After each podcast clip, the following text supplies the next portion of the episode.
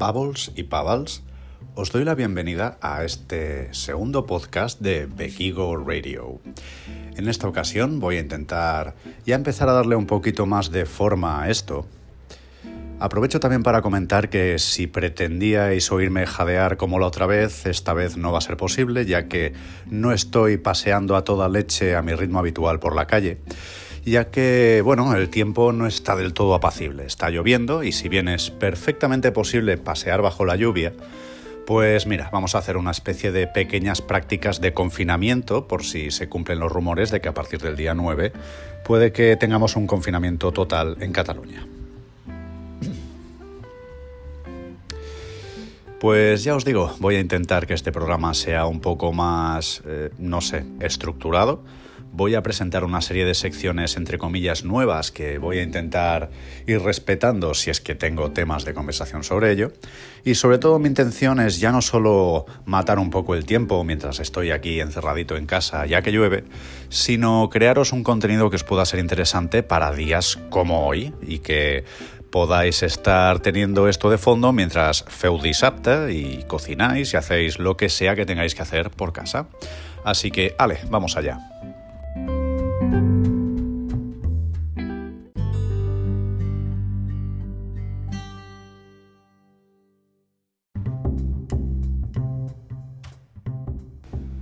Pues bien, voy a estrenar esta sección que podríamos llamar algo así como algo random sobre mí. Y en el algo random sobre mí os puedo explicar que, por ejemplo, yo repetí P5.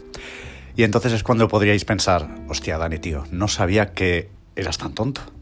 Y bueno, a ver, eh, supongo que un titular como este, de yo repetí parvulario, merece una explicación y os la voy a dar. El caso es que, bueno, a ver, los que me conocéis más de cerca lo sabéis, pero bueno, la gracia de esta sección es que los que no, me conocéis de tan de cerca, pues lo vayáis haciendo poco a poco. El caso es que, bueno, en mi infancia mi familia y yo pues hemos viajado bastante. Yo hasta los 5 años estuve viviendo en España y de los 5 a los 8 estuve viviendo en México, en, en el DF, en el Distrito Federal. El caso es que cuando nos mudamos para allá, a mí me tocaba hacer primero, para entendernos, tenía seis años, ¿vale? Pero bueno, al parecer los conocimientos que yo traía de España eran extremadamente bajos, tanto en inglés como en matemáticas. Tanto es así que en el colegio consideraron que no estaba capacitado para hacer primero y que tenía que repetir P5. Claro, yo a mí, a mí qué coño me cuentas, yo era un crío y no me enteraba, pero desde luego la anécdota es interesante. Para que os hagáis una idea, ahí en P5 bueno, ya empezábamos a hablar un poquito en inglés, un tema un poquito de vocabulario básico, y nos hacían aprender las tablas de multiplicar. Eh, por eso me tocó repetir P5, ¿vale? El caso es que luego cuando volvimos a España, que técnicamente me tocaba hacer tercero, pero tenía edad de cuarto, me pasaron a cuarto. Así que bueno, la cosa quedó así un poquito enterrada, pero eso obviamente tiene también sus, eh, su otra cara de la moneda, ¿no? Y es que, por ejemplo, yo llegué aquí a España y los niños tocaban la flauta y yo no tocaba la flauta. Y los niños se sabían las comarcas de Cataluña y yo me sabía los estados de México. Pero bueno, en fin, eh, hasta aquí la anecdotilla de hoy. Ya sabéis una cosita más random sobre mí.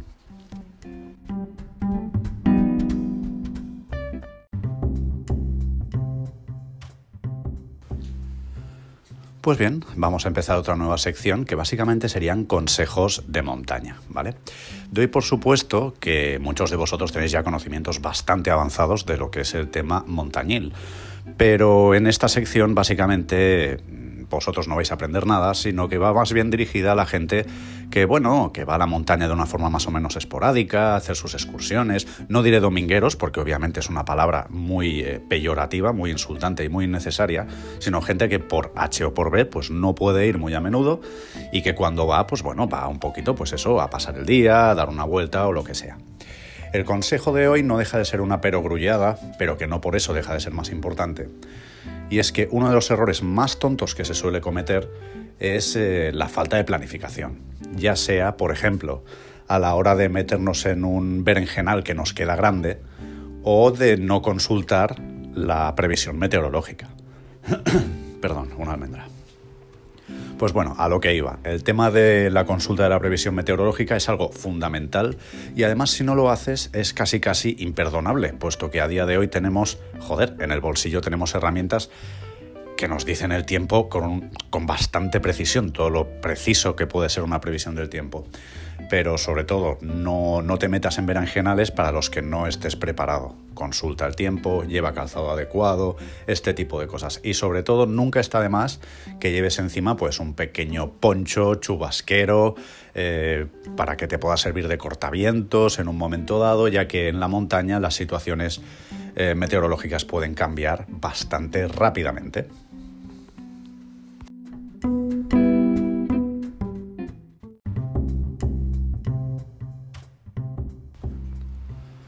Ok, pues nos metemos de lleno en la sección que denominaré, al menos de momento, el viajero 2.0. En esta sección lo que quiero es eh, haceros partícipe de toda una serie de aplicaciones que pueden seros útiles cuando vais por ahí por el mundo.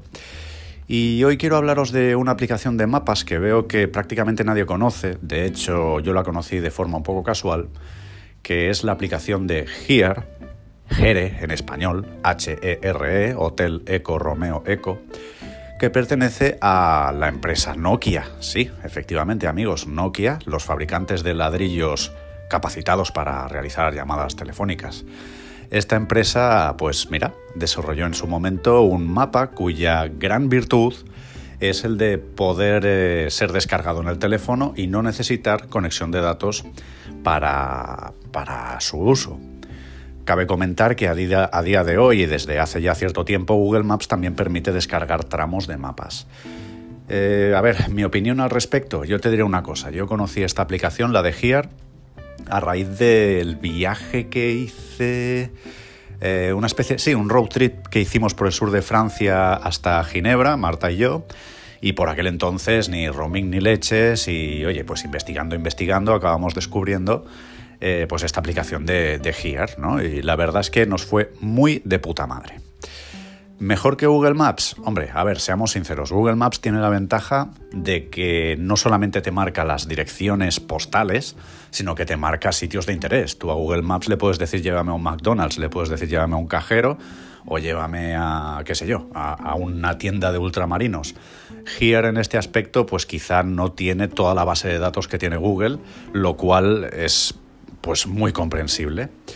Pero de todos modos yo siempre tengo esta aplicación como una especie de plan B, porque Google Maps, seamos sinceros, a la que ya no solamente si, si estás fuera del país, sino eh, incluso cuando estás dentro del país, pero en territorios con baja cobertura, a veces pues da un poco de pena, la verdad. Y aparte tiene, tiene la especial manía de, bueno, pues meterte por caminos pintorescos lo cual a veces está bien si vas en plan a lo que fluya, pero a veces te meten unos marronacos que dices, pero tío, no puede caber aquí mi coche. Pues bueno, a Google le da un poquito igual. Entonces, en resumen, os podría recomendar la aplicación de Here, creo que se llama Here We Go, eh, y está disponible para Android y para iOS. Pues hombre, básicamente te diría que sí, que sí te la puedo recomendar, no es una mala aplicación, es muy buena. Y ya te digo, te da, te da una seguridad, sabes que al final vas a llegar al sitio, eh, pete lo que pete. Mientras hay algún satélite por ahí que te pueda guiar, con esta aplicación llegarás al destino. Así que la aplicación de hoy, Here We Go, de Nokia, para Android y iOS.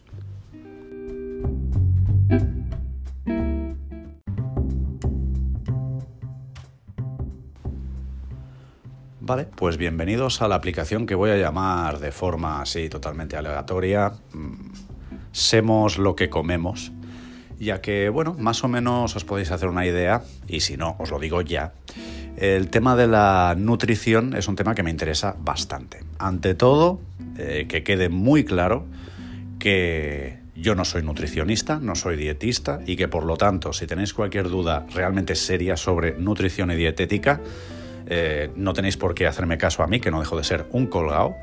Eh, vosotros pues os tenéis que dirigir a un profesional y ya está, ¿vale? Pero de todos modos sí es cierto que a raíz de, bueno, del infarto que sufrí y todos los cambios que tuve que aplicar en mi vida, la nutrición es uno de, de los campos en los que poco a poco he ido metiendo la patita. No me considero desde luego ningún especialista, pero sí es cierto que, bueno, coño, pues uno no tiene más remedio que aprender y poco a poco, pues hay pequeñas cositas de las que te vas empapando. Y cuando, bueno, como se suele decir, cuanto más sabes, más te das cuenta de lo que no sabes, pero sobre todo te das cuenta de lo que no sabías antes y de lo que no sabe la gente en general. Cosas que a lo mejor para ti a día de hoy pueden ser súper obvias y que para la gente de a pie no lo son y de la misma manera que no lo eran para ti cuando eras gente de a pie, pues hace dos meses o hace dos años, ¿no? Entonces, bueno, en esta sección lo que quiero es compartir con todos vosotros, pues así, cada vez un consejo distinto sobre temas de nutrición. Entonces, hoy, ¿de qué quiero hablaros? Hoy quiero que comprendamos lo que son los cereales integrales, porque cuando se lo explico a la peña, la verdad es que flipa bastante.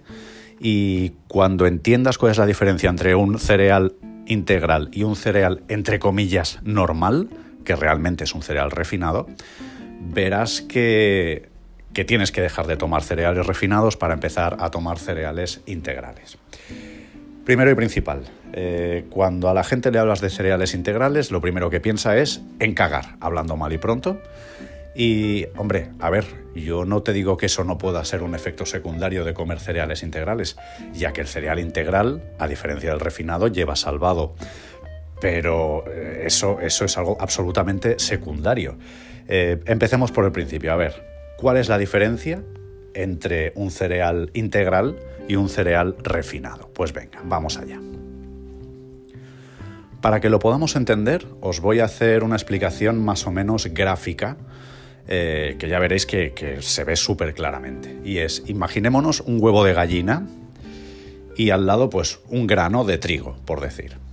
Constan, entre comillas, obviamente salvando las distancias, porque son orígenes distintos, son tipos de proteínas distintos, pero salvando las distancias constan de los mismos elementos. En el lado exterior nos encontramos con una cáscara. En el huevo es literalmente una cáscara, de, básicamente de calcio, y en el cereal nos encontramos lo que se conoce como salvado, que es pues bueno, una cascarilla que, protege el grano. Y dentro de esa cáscara hay dos elementos. En el caso del huevo nos encontramos la clara y la yema, y en el caso del cereal nos encontramos con el germen y el endospermo. Sí, jaja, tenemos cinco años, endospermo suena a esperma. Bueno, en fin, hasta aquí la coñita. Eh, seguimos con los paralelismos. Dentro de lo que sería el huevo de gallina, la yema, que es la bolita de color amarillo barra naranja, eh, esa yema es el futuro pollito, ¿vale? Esa yema es lo que se va a alimentar de la clara para convertirse en un pollito. En el caso del cereal, esa yema sería el germen. Ese germen se va a alimentar del endospermo, sobre todo al principio de su germinación, para convertirse en una plantita. Y luego, pues lo que decimos, la clara, que es lo que alimenta la yema, en el caso del cereal sería el endospermo que alimenta al germen. Ahora que ya sabemos cuáles son las tres partes de un grano de cereal, ahora vas a entender perfectamente cuál es la diferencia entre un cereal integral y uno refinado. El cereal refinado básicamente es un cereal integral, el cual por eh, procedimientos mecánicos, básicamente pues por vibraciones y demás, se le hace desprenderse de su salvado y de su germen. Y nos quedamos única y exclusivamente con el endospermo. Salvando las distancias, es como si en el huevo le quitáramos la cáscara y le quitáramos la yema y nos quedáramos solamente con la clara. Pero bueno, en fin, no, no quiero que sigamos ya mucho más con este paralelismo porque eh, mientras que la clara es básicamente proteína, el endospermo es básicamente hidrato de carbono y azúcar, ¿vale? Así que aquí se acaban las similitudes. Pero sobre todo quería haceros esta similitud a nivel gráfico porque se entiende súper bien eh, cuáles son las partes de un grano de cereal, ¿vale? Entonces, ¿Qué pasa con el endospermo? ¿Es malo comer el endospermo del cereal? Hombre, pues evidentemente no. Estamos hablando de que es el 80% del cereal. No es malo comerlo.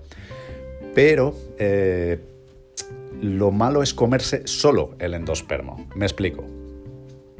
Todos hemos oído alguna vez que es mejor comerse una fruta entera que beberse solo el zumo. ¿Y alguien sabe por qué? Pues bueno, cuando lo preguntas la peña siempre te dice, no, porque es que claro, el zumo tiene mucho azúcar, es por eso que es malo. Bueno, a ver, perdona, si una naranja tiene 5 gramos de azúcar y la exprimes, ese zumo sigue teniendo 5 gramos de azúcar. El problema del, zumo no es que tenga mucho azúcar. El problema, hombre, a ver, obviamente si en lugar de una naranja has exprimido 3, entonces ya son 15 gramos de azúcar. Pero me refiero, el zumo de una naranja tiene el mismo azúcar que la propia naranja. El problema en sí es que el zumo, al no estar acompañado de la fibra que sí que aporta la naranja, hace que ese azúcar entre en el torrente sanguíneo de forma directa, pegue un pico de insulina que te cagas y entre, pues ya te digo, entre a chorro en el torrente sanguíneo. Mientras que si ese azúcar está mezcladito con la propia fibra de la naranja, eh, pues bueno, es absorbido de forma mucho menos agresiva, mucho más progresiva en el tiempo y por lo tanto pues es menos perjudicial, ¿vale? Es, es una forma de, de adquirir ese azúcar mucho menos dañina, mucho más natural. Pues salvando las distancias, lo que ocurre con el cereal integral viene a ser lo mismo. El endospermo, básicamente, se va a convertir en azúcar.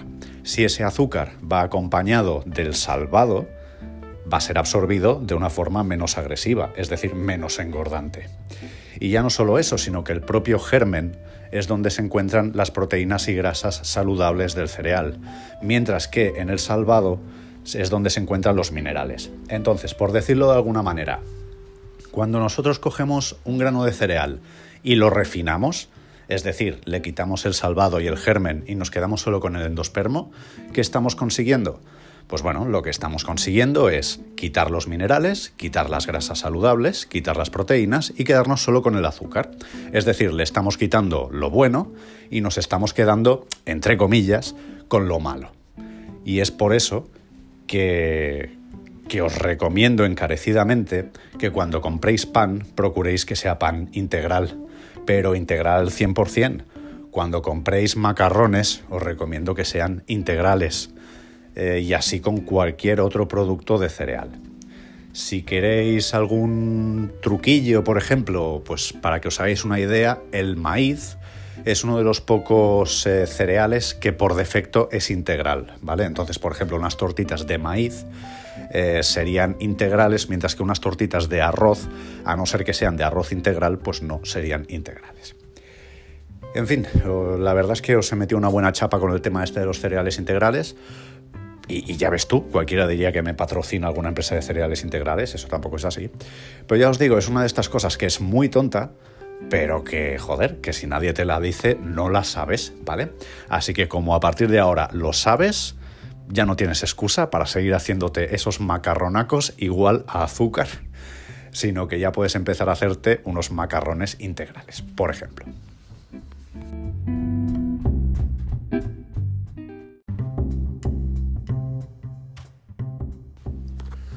Ok, después de esta hiperchapa cerealil, quiero hablar un poquito de lo que vendría a ser el van life o la vida nómada. Hoy voy a empezar por un tema de concepto. Sé que a día de hoy, quien más, quien menos, mucha gente, no, no diré todo el mundo, pero mucha gente siente interés por todo, por todo el tema de las furgonetas camper y demás, incluso gente que nunca ha sido ni especialmente viajera ni especialmente montañera lo cual no tiene por qué ser malo, es decir, al final no deja de representar una especie de despertar de la sociedad hacia formas de vida quizá algo más minimalistas, está claro, la forma más minimalista es ser un vagabundo, pero quizá no hace falta llegar al extremo. Eh, pues eso, formas de vida más minimalistas, más enfocadas en vivir el presente, en explorar los alrededores y en que a veces no necesitas irte muy lejos ni para disfrutar de las experiencias ni para disfrutar de lugares fantásticos. Entonces, bueno, en cuanto al tema del van life en sí, voy a empezar hablando de un tema muy, muy, muy conceptual y es que mucha gente se puede estar preguntando qué tipo de furgoneta o de vehículo le puede ir bien para, pues, para camperizar, ¿no?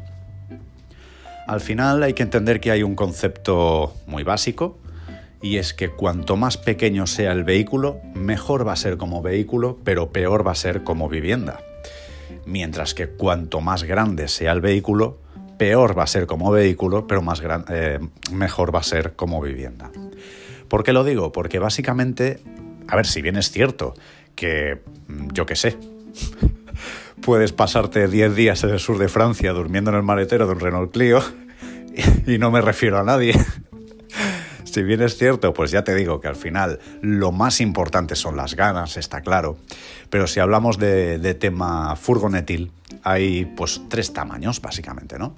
Hablamos de las furgonetas pequeñas, como podría ser, pues yo que sé, una Berlingo o una Kangoo. Hablamos de las furgonetas que podríamos decir intermedias, como podría ser pues la clásica Volkswagen California o Transporter, o bueno, eh, yo qué sé, hay, hay muchos modelos o las que son ya más grandes tipo Fiat Ducato, Ford Transit, eh, Iveco Daily, etc. Eh, en fin, eh, ah bueno, de las medianas me deja una súper famosa que es la, la Volkswagen eh, Marco Polo, ¿no? por ejemplo la Vito. Bueno, en fin, a lo que iba. Sobre todo necesitas saber cuáles van a ser tus necesidades.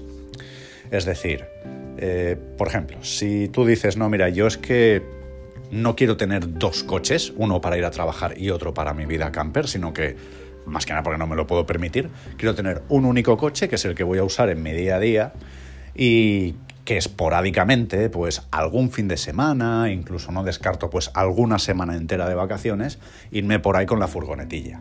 A ver, está claro que muchas veces eh, nos viene a, cabeza, a, a la cabeza el concepto caballo grande, ande o no ande.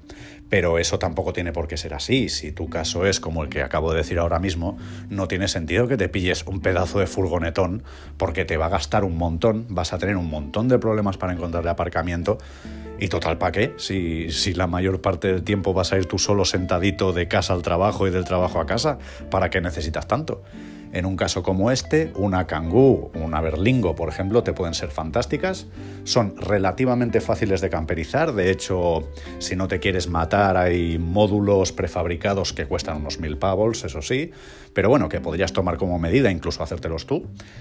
Y ya te digo, básicamente consiste en echar los asientos traseros para adelante y ahí se, crea como una tabla que es donde duermes, con unas cajoneras por debajo y listo. Y para pasar un par de noches o incluso cuatro o cinco noches, oye, se pasan de cualquier manera.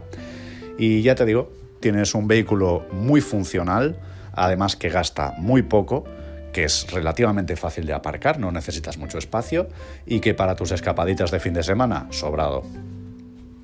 Además, si por lo que sea dijeras, sí, pero me falta un pelín de espacio, bueno, coño, pues te pillas una vaca y ya está. En el otro extremo, que por ejemplo es donde me he ido yo, yo por ejemplo me he pillado una Ibeco Daily, ya hablaré eh, de ello más largo y tendido, pero bueno, en mi caso concreto mm, yo me planteo esa furgoneta como una especie de casa rodante, ¿vale? Yo me lo planteo como un vehículo en el que poder pasar largas temporadas largas temporadas, me refiero no, no irme un fin de semana, sino incluso si me da la gana, pues poder pasarme un mes o dos meses viajando por ahí o el tiempo que sea. Entonces, claro, ¿podría hacerlo en una Kangoo? Hombre, pues claro, poder como poder, evidentemente. También podría ir en bicicleta y llevar una tienda de campaña, ¿sabes lo que quiero decir? O podría dormir debajo de los puentes como un vagabundo. Siempre puedes ir a menos. Pero a lo que me refiero es, coño, pues si me voy a pasar largas temporadas en, un vehículo, pues necesito que sea lo más similar a una autocaravana. Perdón, otra almendra. Pues eso, en, en, mi caso concreto me interesa un vehículo grande porque me prima más la vivienda, la parte de vivienda, que la parte de vehículo. Soy consciente de que un vehículo tan grande va a tener sus limitaciones, es decir, va a gastar más porque va a pesar más, eh, y luego, claro, en depende qué caminachos o en depende qué circunstancias no me voy a poder meter, ¿vale? Pero bueno, mm, soy consciente de que se me genera el problema de la última milla, como se suele decir, que a lo mejor voy a querer llegar a las ruinas de tal castillo y a lo mejor tú con tu furgonetilla podrías llegar y yo con mi pedazo de furgón no pues bueno, oye, si se da esa circunstancia, la última milla la haré andando, en bicicleta, en patinete eléctrico o lo que sea. Pero ya te digo, en ese caso, en este caso es mi decisión. Y luego, pues entre un extremo y el otro están las furgonetas intermedias como la Vito o la Transporter, ¿no? Que son, eh, pues eso, ya te digo, para situaciones intermedias. En mi caso concreto, mmm, habrá mucha gente que se me tire al cuello, ¿eh? pero pero yo creo que es un poquito como ni chicha ni limona. Es decir, si realmente es para pasar un par de noches por ahí, te sobra. Y si es como para vivir, mm, te falta, porque no puedes estar de pie, no puedes tener ducha, no puedes tener baño. No sé, digamos que para mí es como mal vehículo y mala vivienda. Eh, por eso te digo, en mi caso concreto, yo te recomendaría que te fueras a uno de los dos extremos, pero ahí sí que tienes que valorar qué prima más para ti, si la vivienda o si el vehículo.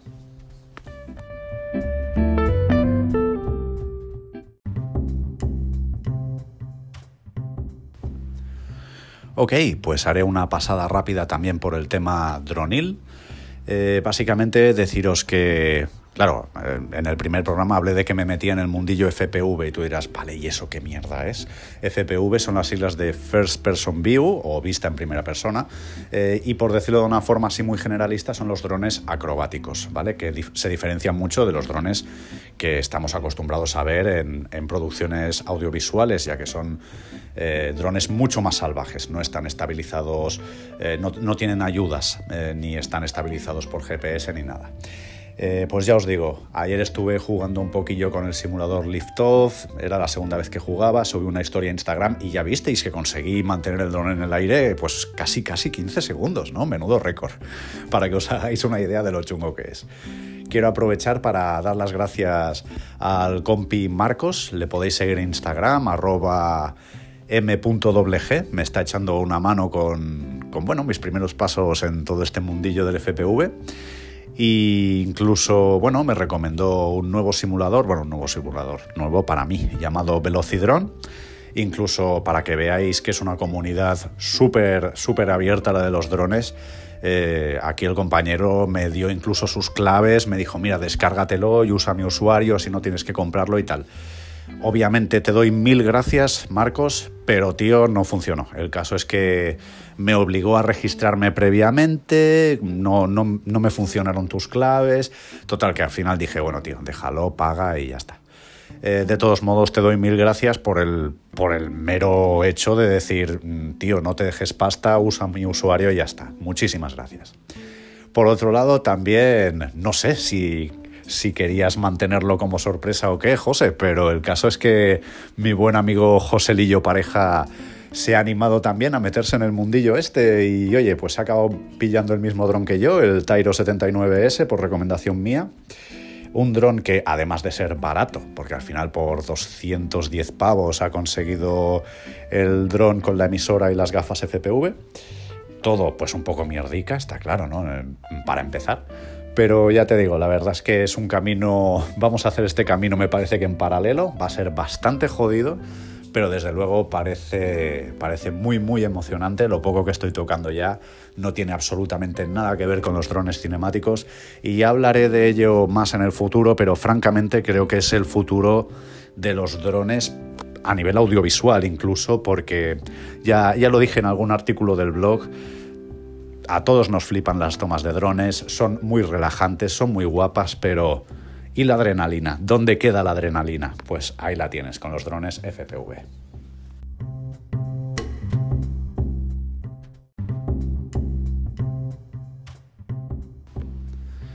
Y nada, casi que para cerrar me meto en esta última sección que voy a llamar el proyecto amigo y en el que básicamente quiero compartir con vosotros, que sé que sois eh, pues oyentes muy variaditos, pues gente a la que conozco directa o indirectamente y que os recomiendo que, sigáis o, que estéis pendientes de ellos porque son iniciativas interesantes, al menos desde mi punto de vista.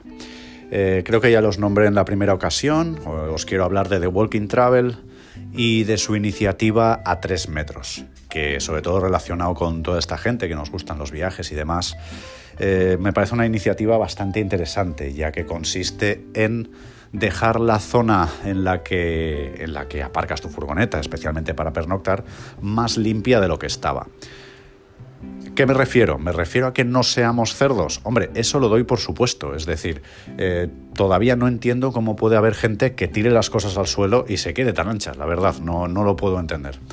En este caso, la iniciativa a 3 metros consiste en recoger la basura no necesariamente tuya, sino la que te encuentres en el lugar eh, pues eso, en un radio de 3 metros de, tu furgoneta. Hombre, si te vas un poquito más allá tampoco pasa nada, ¿vale? Pero digamos que la iniciativa es un poco esa y me parece muy interesante, en primer lugar, porque sí, porque creo que entre todos hacemos uno y aunque haya unos cuantos cerdos, pues oye, igual nos toca a los demás trabajar un poco más, pero lo que no puede ser es dejar los caminos y los sitios donde se aparca y donde, donde se hace vida, pues tan llenos de mierda, ¿no?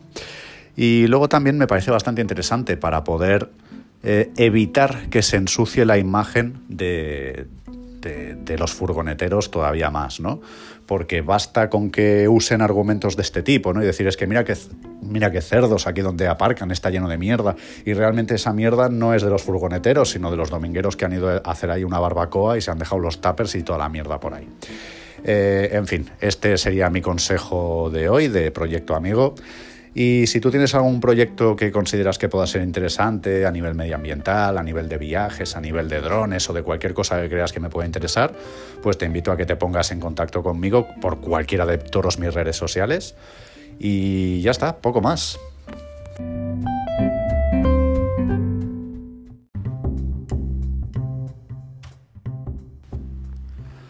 Pues nada, Pavos y Pavals, voy a ir terminando, que veo que Sí, poquito a poquito, pero joder, os he metido una santa chapa bastante importante. Espero que no se os haya hecho demasiado pesado y que incluso hayáis aprendido cosas nuevas e interesantes. Y nada, solo me queda despedirme, recordaros que podéis encontrarme en las principales redes sociales, Bekigo, ya sea en Instagram, en Facebook, eh, en YouTube, incluso mi proyecto Drones by Bekigo también tiene Instagram, Facebook y YouTube.